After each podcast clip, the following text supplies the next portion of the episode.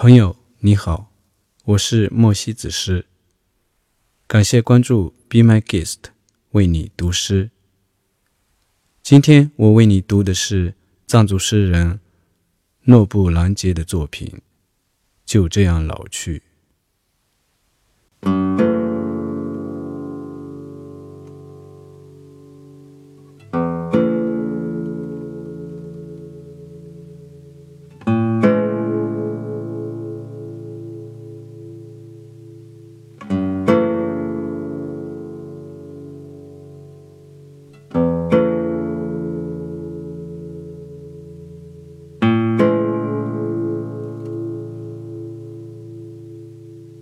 就这样老去，